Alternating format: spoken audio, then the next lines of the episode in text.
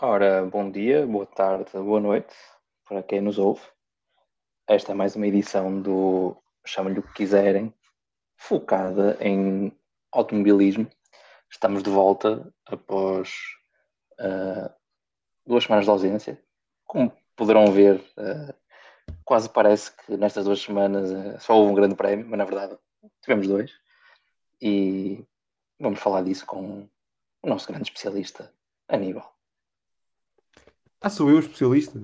Quando falaste do é, automobilismo é, ciclismo sou eu. Automobilismo és tu. Eu que chamasse assim alguém, algum, uh, algum profissional ou assim, mas agradeço sempre os teus, os teus elogios. Portanto, olá Ricardo.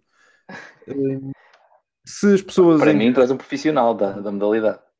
Sim, sim, sim. sim. Um, um, profissional amador porque ama, percebes? É quase como aquelas frases estilo Gustavo Santos, uh, em que.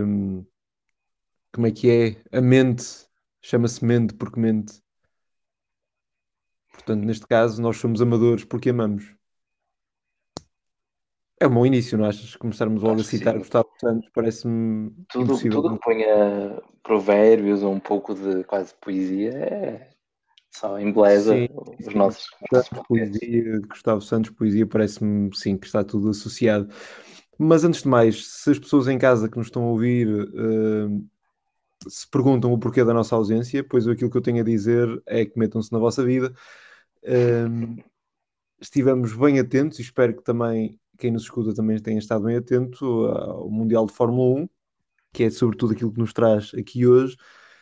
E a verdade é que duas provas aconteceram entretanto, nomeadamente o Grande Prémio de Portugal, ou seja, o Grande Prémio que aconteceu sem problemas eh, demais aqui uh, no nosso país, sem público, infelizmente, mas que teve um, um, denominador comum com a prova que aconteceu posteriormente em Espanha, que foi Lewis Hamilton. O pódio.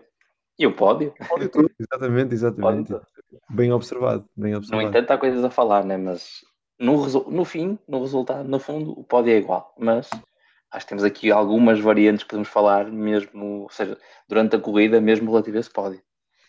Verdade. Mais uma vez, aliás, como já como não tem, estava acontecendo nisso da época, um, vemos que se calhar comparamos a, a, outros anos, em vez de ser um domínio absoluto do Lewis Hamilton e da Mercedes, ele é em termos de resultados, mas se calhar na corrida, quem passa mais voltas na frente, se calhar não, isso é um facto, quem está a passar mais voltas na frente é o Verstappen. O que, pronto, por mais que no resultado final as pessoas podem achar que é um, ou seja, é o resultado de sempre, mas há aqui alguma mudança. Se calhar a Mercedes hoje está a ganhar, uh, não por ter o carro mais, mais dominador, embora eu acho que ainda tem, mas se calhar já não tão dominador, mas também a estratégia uh, conseguir ser, uh, ser melhor. Mas aí conto contigo para nos elucidares melhor dessa. Ou achas que é, achas que é, é tudo igual e o pódio já reflete?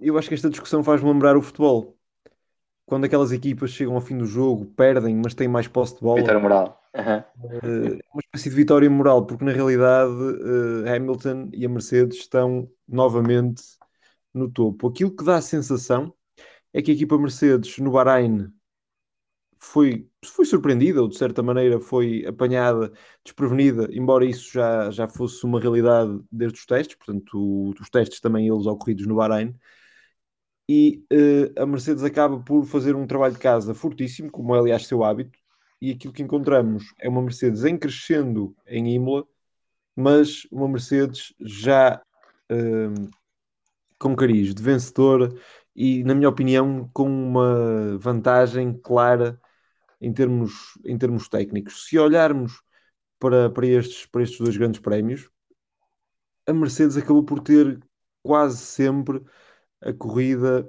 a corrida hum, na mão. Falemos mais concretamente deste grande prémio mais recente, ou seja, do grande prémio de Espanha, em que uh, o Max Verstappen arranca melhor, fica no primeiro lugar.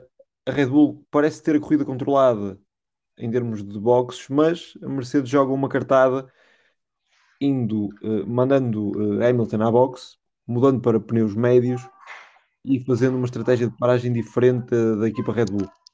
nesse instante, nesse instante, aquilo que, aquilo que parece acontecer é que a Red Bull tem que reagir, a Red Bull tem que fazer alguma coisa. Ora, naquele momento a Red Bull acaba por ser apanhada desprevenida estrategicamente, médios como a Mercedes tinha naquele momento, e ao mesmo tempo a Red Bull tem a noção que não tem performance. Portanto, verdadeiramente, apesar de muita gente criticar aquilo que a Red Bull decidiu, manter Max Verstappen em pista era a única hipótese que tinham e invariavelmente Hamilton estava mais rápido e ia conseguir lá chegar.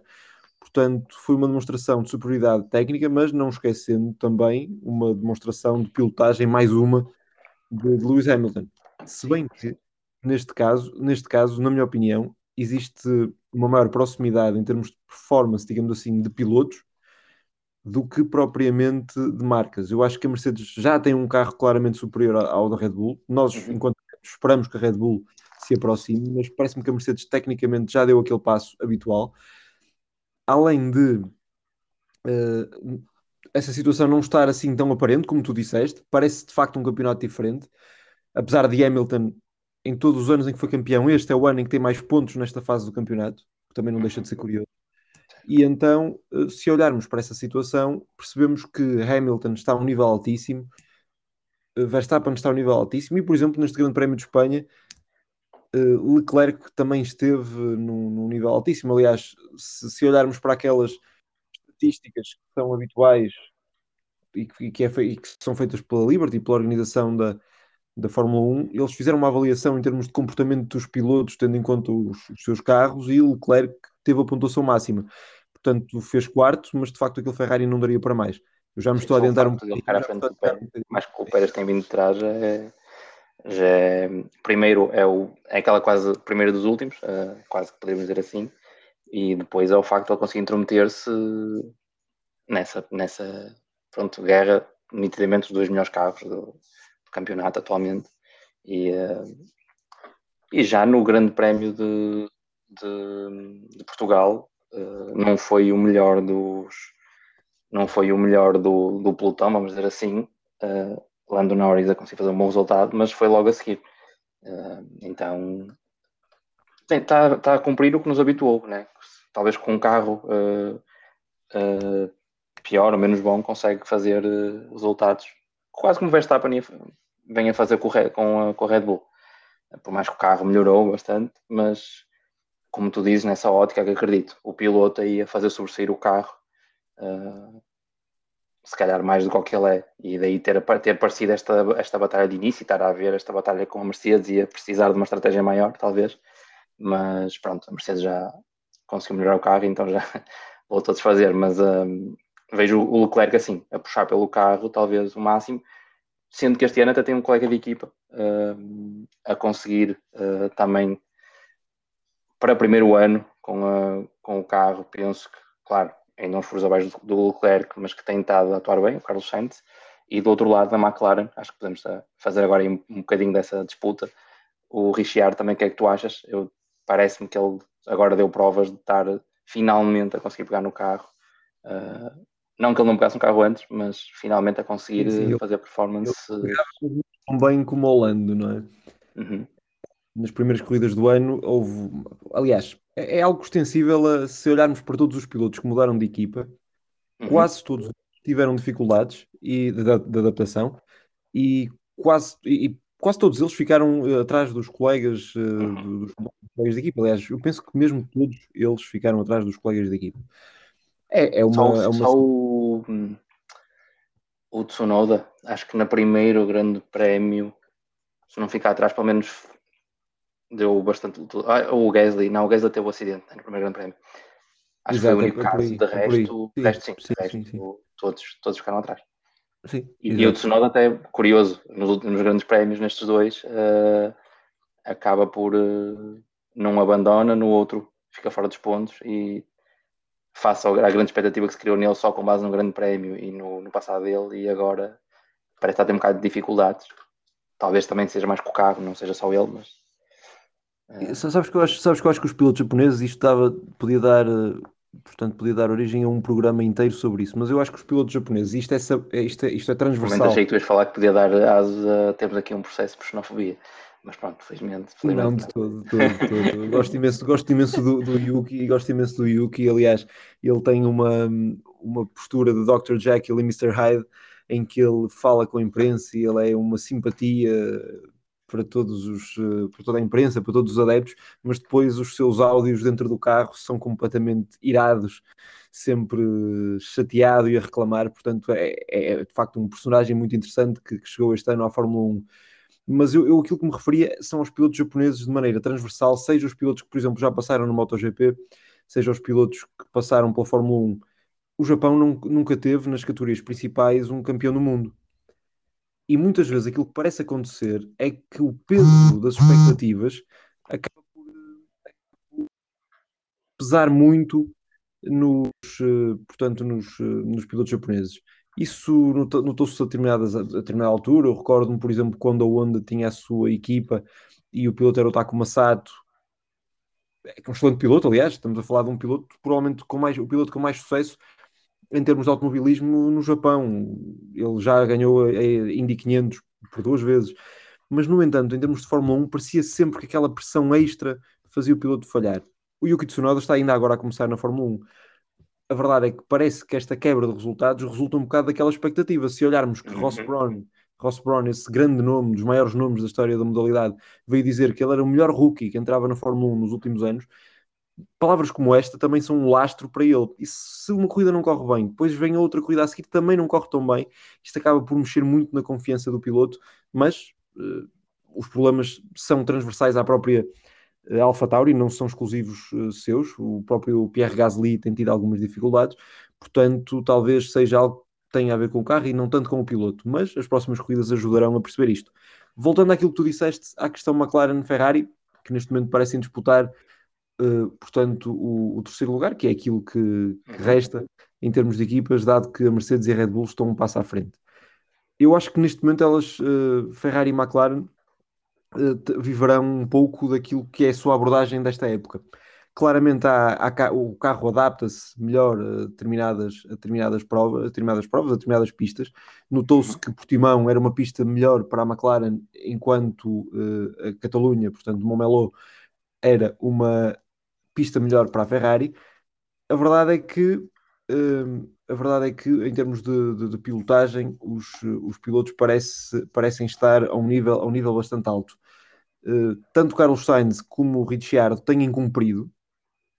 Se olharmos para o cômputo geral, não estão ao nível ainda dos seus companheiros de equipa, mas isto fazendo o somatório da totalidade das provas, mas parecem estar a melhorar. O caso do Daniel Ricciardo é claro, a equipa conta muito com ele, conta com a sua experiência para desenvolver o carro conta com a tal abordagem que eu referi, que é perceber até que ponto é que é necessário desenvolver o carro deste ano ou passar para o carro do ano que vem, preparar o desenvolvimento do carro 2022, que com as novas regras, equipas como a Ferrari e a McLaren que estão atrás apostam muito nisso para tentar acabar só parte, e também, uh, também são contratações diferentes. O Carlos Sainz, bem, por mais que não o digo nitidamente como um número 2 na Ferrari, o Ricciardo não vem como um número 1 um assumido, mas o investimento é do número 1. Um. O salário dele é, é não tem aqui os valores, mas é claramente superior ao do Lando. E, eh, ou seja, virá mais com uma lógica, tá, não é o líder, mas são igualitários, mas com uma esperança dele ter melhores resultados e fazer evoluir quer o carro, quer o próprio Lando. Enquanto Carlos Sainz não, é para ser um parceiro que cumpra resultados, que também puxa pelo carro, né, desenvolva, mas o Leclerc, evidentemente, na Ferrari tem todo o apoio.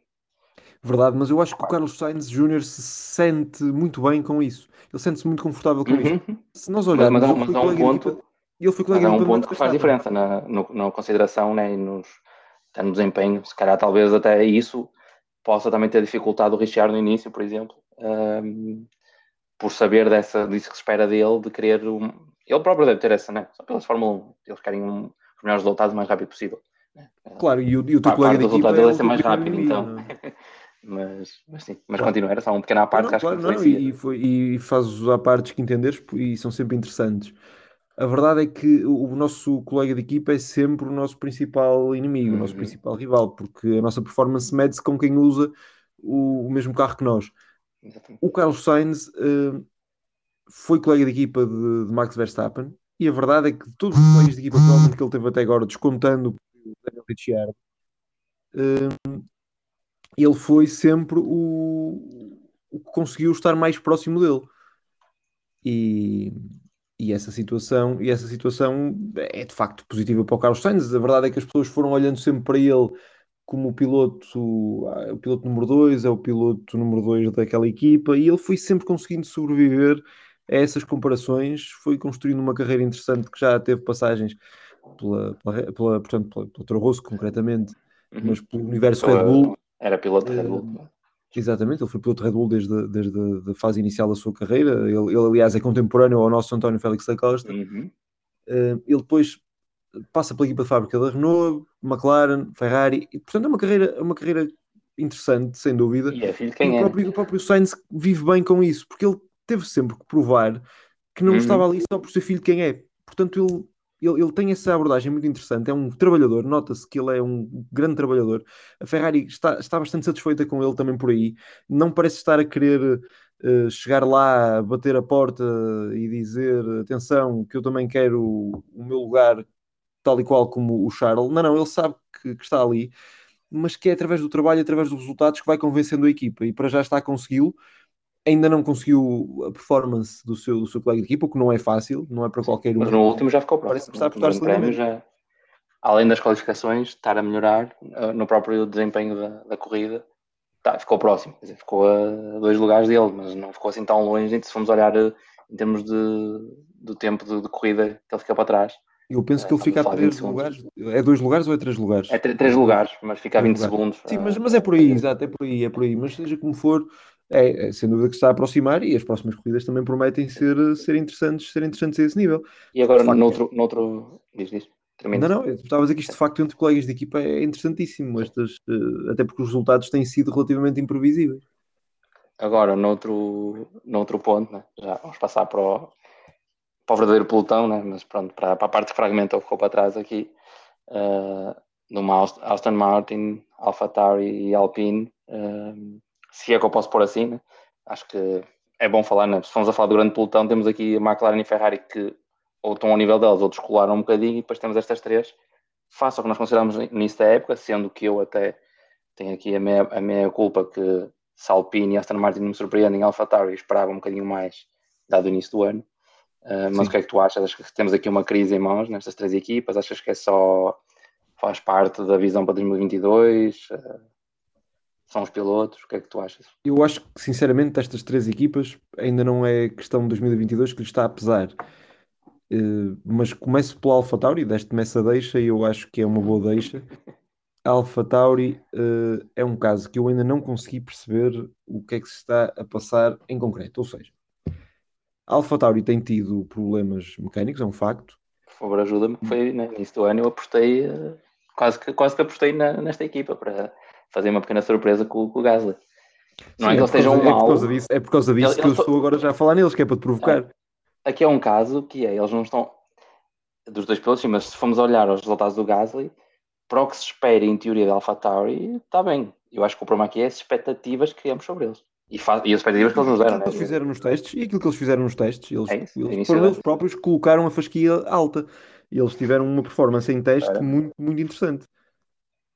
E, e juntou-se A com B e aquilo que se pensou foi: ok, se eles têm esta performance e o Pierre Gasly é unanimemente considerado um piloto capaz de ter resultados, ele já ganhou uma corrida pela equipa o ano passado, então por que não colocar a AlphaTauri uh, na, luta, na luta pelo terceiro lugar?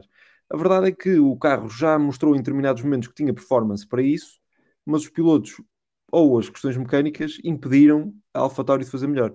A questão é, o que é que se estará a passar uh, concretamente com a equipa? Será mesmo uma questão de performance ou será mesmo uma questão de comportamento dos pilotos? Será que estamos a voltar ao Gasly dos tempos da Red Bull em que a pressão acaba por afetá-lo? Se bem nos lembramos, Pierre Gasly sofreu muito da, da, da comparação com, com uhum. Max Verstappen e acabou por ser substituído por Alexander Albon será que ele agora está a viver muito, em primeiro lugar, o fantasma de ter Tsunoda ao seu lado e ao mesmo tempo o fantasma de ter que liderar uma equipa e se calhar não estar a, a conseguir eh, estar perante essas expectativas?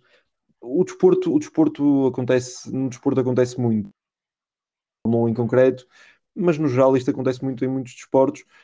Quando a forma mais visível, porque é só o piloto sozinho ali à frente do carro, uh, é ele contra o mundo e pronto, e é, é só milésimos de segundo fazem diferença.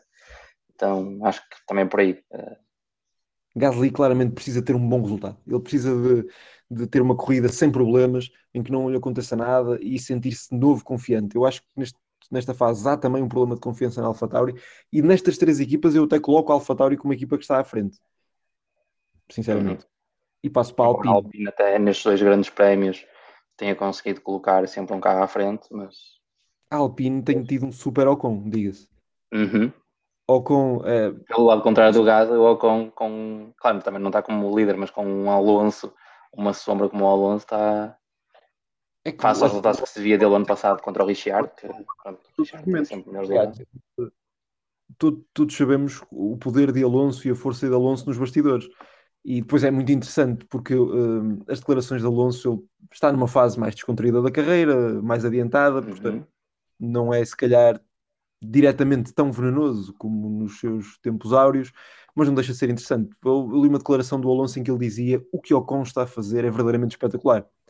Ou seja, quase dizer assim, epá, isto do carro não, neste momento não me presta para nada, o Ocon é que está a fazer fantástica e eu, eu não me estou a adaptar, não é? Porque eu estou a fazer o possível com este carro e ele é que está a fazer muito melhor. Portanto, é quase aquele elogio disfarçado de. Uhum. Uhum. Digamos assim. O Alonso tem sido constantemente batido, demonstra que é Tanto em qualificação como em corrida. Exatamente, e é uma coisa que mostra o que tem acontecido recorrentemente. Quem sai da Fórmula 1 e volta, salvo hum. raras exceções, normalmente perde um pouco do ritmo. E é o que está a acontecer com o Alonso, além da questão da idade, que pesa, invariavelmente pesa, e de chegar a uma equipa nova, apesar de ser a mesma equipa onde ele foi campeão do mundo. Sim, é... é o carro mudou. É... Campeão do mundo, já foi campeão do mundo há 16 anos, há, portanto há 15, 16 anos já foi há uns anitos. Esta já mudaram alguns carros e, algum, e no mínimo cabelos brancos na, nos, nos colegas de. Sim, sim. até, até em nós, até em nós cabelos brancos vieram, portanto. Certo. E mais cresceram, um... até cresceu o cabelo. Até cresceu, não é? Não, já disse. E é um facto, quer dizer, não, não, não, a equipa Alpine uh, não está a ter não está a ter a capacidade de, até ao momento, embora o Con tenha feito um excelente trabalho. Aliás, para quem nos ouve, nós temos diversos ouvintes que gostam de nos ouvir e que têm, que têm uma recente paixão pela Fórmula 1, o que nós saudamos sempre, mas que gostam também de muito outras modalidades, e eu volto a fazer um paralelismo que eu acho que é fácil para todas as pessoas perceberem, uh, que tem a ver com a questão futebolística. Nós frequentemente olhamos para, para Jorge Mendes para os seus jogadores e pensamos assim: se este jogador é agenciado por Jorge Mendes, então o super agente não agencia qualquer um. Esteban Ocon eh, é agenciado por Toto Wolff, que além de ser diretor uhum. e proprietário de parte da equipa Mercedes, não é? ele é diretor da equipa e dono de um terço da equipa, ele é também uh, manager. E uh, é manager de Esteban Ocon, o que sem dúvida que, que, demonstra que ele sempre viu nele alguém muito talentoso. Portanto, estamos a falar de, de, de uma aposta clara do, do homem forte da, da, da, Mercedes, que fez muito para que ele fosse para esta equipa Alpine, e a verdade é que se o Ocon fizer uh, um bom trabalho, vamos ver se ele não será uma espécie de sombra também para o próprio George Russell. Uh, Esteban Ocon uhum. sabe, sabe que é um francês numa equipa francesa e que isso também é importante, isso também ajuda. Nós sabemos como, como os franceses apreciam este, este tipo de histórias e, e, portanto, a vida está complicada para Fernando Alonso. Mas se há alguém com capacidade para dar a volta a isso, então isso aí é o, é o nosso amigo Fernando Dovi, que, que é de facto. E, uh, agora descendo mais um bocadinho nas, nas categorias das equipas, uh, bom, nas categorias, não, nos resultados das equipas, e Alfa Romeo, uh, o que é que te parece aí? Parece meio com, para mim, parece assim meio com um navio assim à deriva, à espera de alguma coisa, tá, não está tá ali perto dos pontos. Uh, parece, parece-me que saltaste tá, um degrau, tá parece-me que saltaste um degrau, parece-me que saltaste um degrau porque não falamos da Aston Martin em concreto e, e, é, e, o, e o Sebastian Vettel e o Lance Stroll ainda nos levam a mal. Um, e, rapidamente eu falo da Aston Martin. É uma equipa que se esperava mais, mas que claramente uh, está a ser muito afetada com a mudança das regras no que diz respeito ao fundo plano.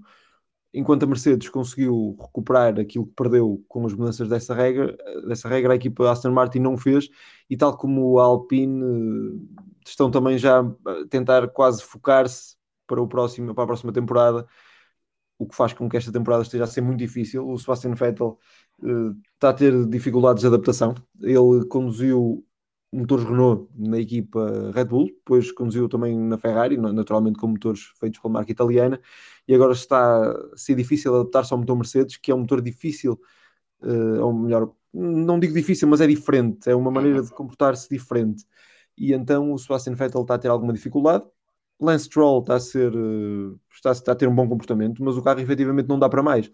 Portanto, aquilo que se viu, por exemplo, neste Grande Prémio de Espanha foi o Aston Martin a tentar coisas diferentes, tentar uh, paragens diferentes nas boxes, abordagens distintas às outras equipas, mas acabam por não ter performance. E não tendo performance, acabam por fazer melhor do que têm feito. E por isso estamos a ver aqui, se há pouco falamos num bicampeão do mundo que está a ser uh, batido por um jovem lobo, neste caso a situação repete-se, mas com um tetracampeão do mundo que é Sebastian Vettel. Sim, sim, mas, que, uh, se formos olhar, em Espanha ele fica à frente do Stroll, por exemplo, em Portugal. É. Sim, sim, mas aquilo que eu estou a falar em termos de tendência de andamento, em termos uhum. de. Sim, sim, sim. Portugal, verdadeiramente o Grande Prémio de Portugal foi uma exceção, foi, foi, foi uma exceção. Se calhar foram os uhum. pastéis de nata que o Lance Stroll gosta agora, agora, a verdade é que a equipa, a equipa Aston Martin tem, tem, sido, tem sido muito isso, tem sido muito isso, tem muito por onde melhorar e há que elogiar. Sebastian Vettel é um verdadeiro workaholic e que está a fazer tudo por tudo para desenvolver melhor este carro e, e a sua prestação, mas também então, a situação. Sim, agora tem o volta atrás, só um pequeno ponto que foi, ainda antes falamos da, da Alfa Romeo, que é o. Estávamos a falar do Alonso, né, de provar a saída sim. da Fórmula 1 e depois voltar, que há, é, é, raro, não me lembro assim de nenhum caso que tenha acontecido isso, de voltar e depois estar num nível ainda melhor que o que esteve antes. Eh, eu acho que Vettel talvez até o ficar na Fórmula 1, não fazer o tal ano de sabático que se falou, acho que também teve bastante a ver com isso, que é o saber que sair e depois voltar ia ser muito complicado. E, e o Sebastian Vettel é um amante da modalidade. Há certos pilotos que, que, que, que acabam por, por, não, por não ter assim um conhecimento histórico da modalidade assim tão grande. Eu vou dar um exemplo, um exemplo do, do grande campeão, do grande campeão Schumacher, Michael Schumacher, que teve uma história curiosa e embaraçosa com uh, o piloto, o piloto John Watson, antigo vencedor de grandes prémios na década de 80 e que uh, tomou conta da, da filha de, de Ronnie Peterson, uh, outro piloto da mesma, da mesma era, uh, que faleceu num acidente em Itália.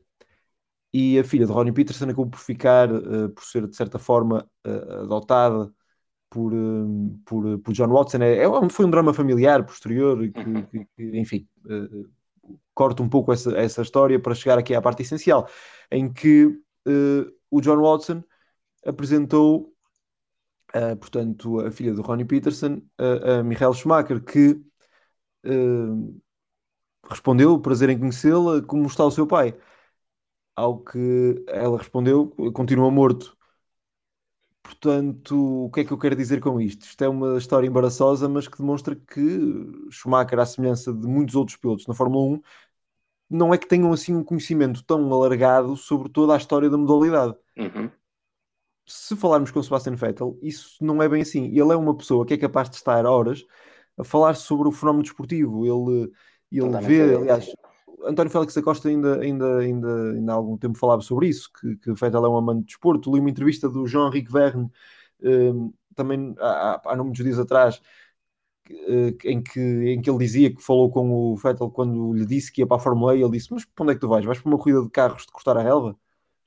Uh, e agora diz que tem eh, assistido na mesma e tem-lhe dado os parabéns. Portanto, estamos a falar de alguém que está muito atento ao fenómeno, alguém que gosta uhum. da modalidade e por isso, para o próprio Sebastian Vettel sair da Fórmula 1 era perder uma parte importante da sua vida. E, e daí, claro, saudamos, eh, é sempre bom, mesmo que, que esteja numa fase se calhar não tão fulgurante da sua carreira, é sempre bom ver uma pessoa como, como o Sebastian Vettel e, por exemplo, como o Kimi Raikkonen na Alfa Romeo, que, certo não luta por vitórias, mas que luta sempre constantemente por, um, por bons resultados. Embora a Alfa Romeo não dê para muito mais. A Alfa Romeo, como tu estavas a dizer, é o tal barco que Neste navega momento, sozinho. Na classificação é o que parece. Sim, sim, uh, está perdida ali entre o pelotão que falamos agora e a parte mais abaixo. O Williams parece querer chegar-se à Alfa Romeo, hum. mas uh, Alfa Romeo parece superior. Com... O Russell consegue, acho que aqui já vou, se não te importares, acelerar um bocadinho por uma questão de tempo e porque já falaste Exatamente, aqui no nosso português, acelera, Ricardo. ainda hoje, mas a Williams aparece crescer, pronto, o carro uh, nitidamente, né, até por resultados está melhor do que o da AS, que já se previa nessa época, mas face aos anos anteriores é uma melhoria, sobretudo uh, Russell, porque depois vemos um Mick Schumacher, uh, pronto, não queremos aqui colar ao pai, mas claro que a comparação dentro da equipa, em teoria, não é a melhor, mas ele está a conseguir pôr o AS, o, o seu carro à frente do Latifi, o que eu, eu pensei que ias dizer está a pôr o carro à frente dos bois. é um bocado, não, não, sem ser literal, mas é um bocado, porque uh, parece estar a conseguir fazer uh, omeletes sem ovos. Claro que as omeletes, é. no caso da AS, não é ponto, é simplesmente conseguir passar à frente de uma, de uma outra equipa que seja. Uh... Sim, sim. Resumindo rapidamente, George Russell tem estado muito bem, sobretudo em qualificação, recorrentemente a passar o Williams para o Q2. É um passo à frente, sem dúvida. Uhum. Russell também se nota um pouco de frustração porque ele sente que a equipa já não está tão, assim tão longe de pontuar, mas ainda falta aquele passinho e ele então uhum. tem essa vontade. Ele quer claramente mostrar serviço e limpar a imagem do Grande Prémio. Quem, de, sabe no Mónaco, por exemplo, com outro acidente, uma outra distância. Quem sabe? Talvez. Talvez. No Mónaco é essencial qualificar bem. As ultrapassagens são escassas, portanto é fundamental qualificar bem. Embora, e fazendo já a ponto para o Mónaco, o Mónaco pode muito bem ser uma, uma pista Red Bull. Normalmente assim o é. Uhum. Mas, mas veremos. Portanto, uh, Russell bem. Latifi continua com uma regularidade não muito boa, porque não, não é assim tão, tão com tanta qualidade. Já passou ao Q2 este ano, mas não, não, não, dá, aquela, não dá ilusão nenhuma. Não, parece ter melhorado, mas não parece ser suficiente. É Sim, o que me parece. E de tal forma que Mick Schumacher consegue a proeza de, com um carro fraco e que este ano não será desenvolvido, ficar à sua frente. Mick uhum. Schumacher tem feito, de facto, tem dado nas vistas com um carro que não dá para mais. Já sabe que ele tem ficado à frente de, de Mazepin e isso não parece ser a, a situação mais difícil. Mas a distância que um tem do outro e o facto de Mick estar bem mais próximo do Latifi do que propriamente do seu colega de equipa diz muito. Faz-me lembrar um pouco que nós vemos às vezes, claro, olhar mais depois retrospectivamente, não no momento, para quem não é uh, uh, ou não era seguidor tão conhecedor da modalidade, mas faz lembrar tipo um Alonso na Minardi ou assim, quando começam nessas equipas mais pequenas. Vou dar aqui um exemplo português do Tiago Monteiro, uh, que ganham ao colega de equipa regularmente e conseguem colocar o carro em várias corridas um espaço à frente quando comparado com outros carros. Sem dúvida. Um lado, um atrás. O Mico Schumacher está-me a fazer lembrar isso, sem, sem ligar ao, a quem é o pai dele, mas em termos de resultados, para já, neste inseto. Concordo, concordo. Não sei se tens mais alguma coisa de Fórmula 1, se queres dar aí mais algum comentário sobre o Grande Tenho, do pela primeira vez, sobre, ainda sobre o Mazepin, ouvi, ouviu-se um diretor de equipa em plena corrida com a comunicação direta para uh, a direção de corrida. Eles tinham anunciado que as comunicações entre diretores de equipa e direção de corrida iam ser públicas e podemos ouvir Toto Wolff a queixar-se de Mazepin. Uhum. Portanto, Mazepin acaba por também ter fazer algo de histórico e há que sublinhar isso. Resto, não achas que foi... Uh, eu estou-me a lembrar do caso. Uh, Parece-me que há razão para... Uh, até porque já são vários pilotos a queixar-se Mazepin em qualificações e, em, e até nos testes, na, nos, nos, nos, não as qualificações práticas, nos testes, né? antes da, da, qualificação, né? nas sextas e sábados de manhã, mas os treinos livres, é isso, estava a faltar o tempo, obrigado. E um, mesmo assim, vi a acusação do, do Gunter sobre isto poder ser um golpe quase de publicidade do Total Wolff tentar-se afirmar ainda um bocadinho mais ao fazer isso. Por mais que possa ter razão, que eu acho que tem razão no que é, mas talvez não fosse necessário a, a chamar a atenção. Até porque os próprios diretores de corrida deviam estar atentos a essas coisas. Eu por, acaso não, não, culpo, eu por acaso não culpo o Toto. Eu, o Gunter também, se calhar, quis criar esta situação. Eles, pelo que se vê, dão-se bem. São os dois austríacos, portanto. É, em direto, também, também se nota isso. Também se nota isso, portanto.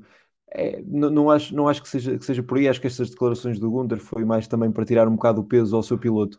Aquilo que eu acho é que a própria transmissão do Mundial, a própria FIA, aquilo que quer fazer é, é eles fizeram uma promessa deste tipo de queixas uh, serem públicas.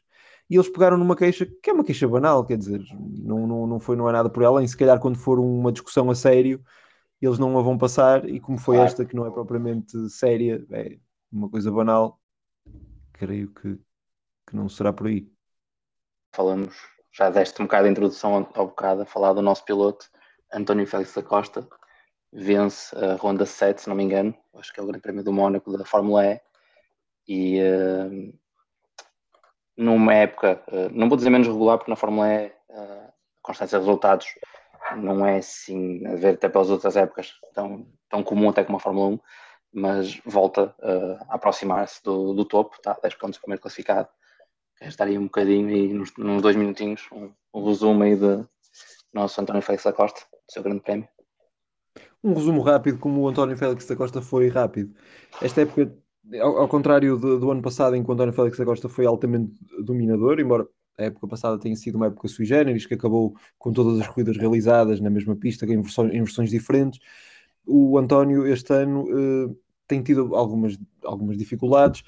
Uma delas absolutamente ridícula no, no Grande Prémio de, realizado em Valência, em que a organização, por motivos estúpidos, tira uma porcentagem de energia ao carro por cada volta passada atrás do safety car, e isso acabou não só por levar a que o António Félix da Costa tivesse perdido uma corrida que dominou, levou também a que só tivessem chegado ao fim sete carros. Portanto, foi absurdo e foi algo de embaraçoso para a organização de Fórmula E. Aquilo que aconteceu no Mónaco foi diferente. Apesar de eu discordar de algumas coisas, nomeadamente aquilo que acontece com o ataque mode, em que o piloto tem que se afastar da trajetória ideal para depois ganhar um pouco mais de potência na restante volta, uhum. isso acaba por trazer corridas que são relativamente interessantes. António Félix da Costa fez a pole e acaba por ganhar a corrida. Quem olha para o resultado de uma e da outra pode ser tentado a pensar que Félix da Costa dominou a corrida toda, não foi assim. Foi inclusivamente uma vitória conseguida na última volta, em que à saída do túnel, à chegada da chicane uh, do Porto, acaba por conseguir fazer uma grande ultrapassagem ao Mitch Evans, que entretanto uh, que liderava a corrida e que entretanto acaba por ser ainda ultrapassado por Robin Freins uhum. antes da corrida terminar, fazendo esse, esse pódio. Foi uma vitória altamente celebrada por António Félix da Costa. Dá um passo muito interessante no campeonato, está em quinto, mas como tu disseste, a Fórmula E uh, já está em quarto.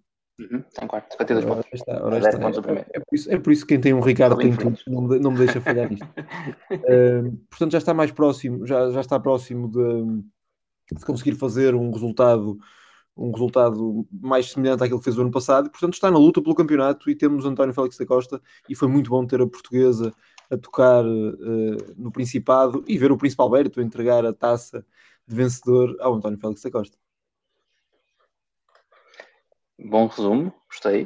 Uh, não bem. sei se queres por aí uh, mais alguma das outras, das outras fórmulas. Uh, quero pôr duas chegas muito rápidas este fim de semana. Não se esqueçam de ver o Grande Prémio de França em MotoGP. Miguel Oliveira a sair de décimo amanhã, uh, com pole position para Fábio Quartararo. Veremos se o, santo da casa faz milagres. E no próximo fim de semana, incontornável, é o mais mítico, uh, o mais, a mais mítica prova de desporto motorizado a tomar parte em Portugal nós vamos fazer os possíveis para vos manter também atualizados a esse nível, mas vamos ter Rally de Portugal e face todas as contingências uh, inerentes à pandemia, vai ser diferente. Vai, vamos ter a, a, verdadeira a verdadeira bizarria de termos uma prova, uma super especial no Porto, na Foz, junto ao Passeio Alegre, que vai estar vedada ao acesso ao público portanto vai ser estranhíssimo, porque as anteriores super especiais que, que, existiram recentemente, seja no Porto, seja em Braga, foram de facto exemplos de uma enorme adesão popular. Neste caso não será assim. Deixamos também o apelo a quem for ver o Rally para ter, ter cuidados, não é? Naturalmente. Respeitar toda a medida de segurança, máscara e tudo. Exatamente. Não só essa segurança, mas também a própria segurança eh, de não estar demasiado próximo dos carros, porque qualquer uhum. erro, isto já se sabe, pode penalizar o nosso rally. E de facto, o Rally de Portugal é uma festa. Vamos fazer com que seja uma festa na mesma, à sua medida, eh, e tendo em conta as possibilidades. Esta, esta semana, Ricardo, o abraço ao Brasil vai ser só mandar um abraço para, para quem nos ouve no Brasil e quem gostamos tanto, ou tens alguma ideia em mente?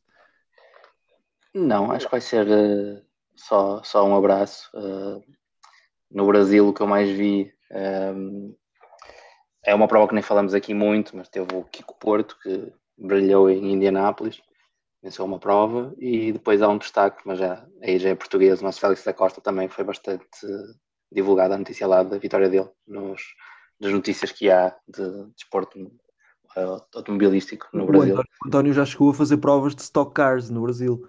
Uhum. tendo inclusivamente feito excelentes prestações. Aliás, tanto ele como o Álvaro Parente, o Filipe Albuquerque já correram nesse campeonato, que é o campeonato maior Curioso que... de carros de turismo. Não é?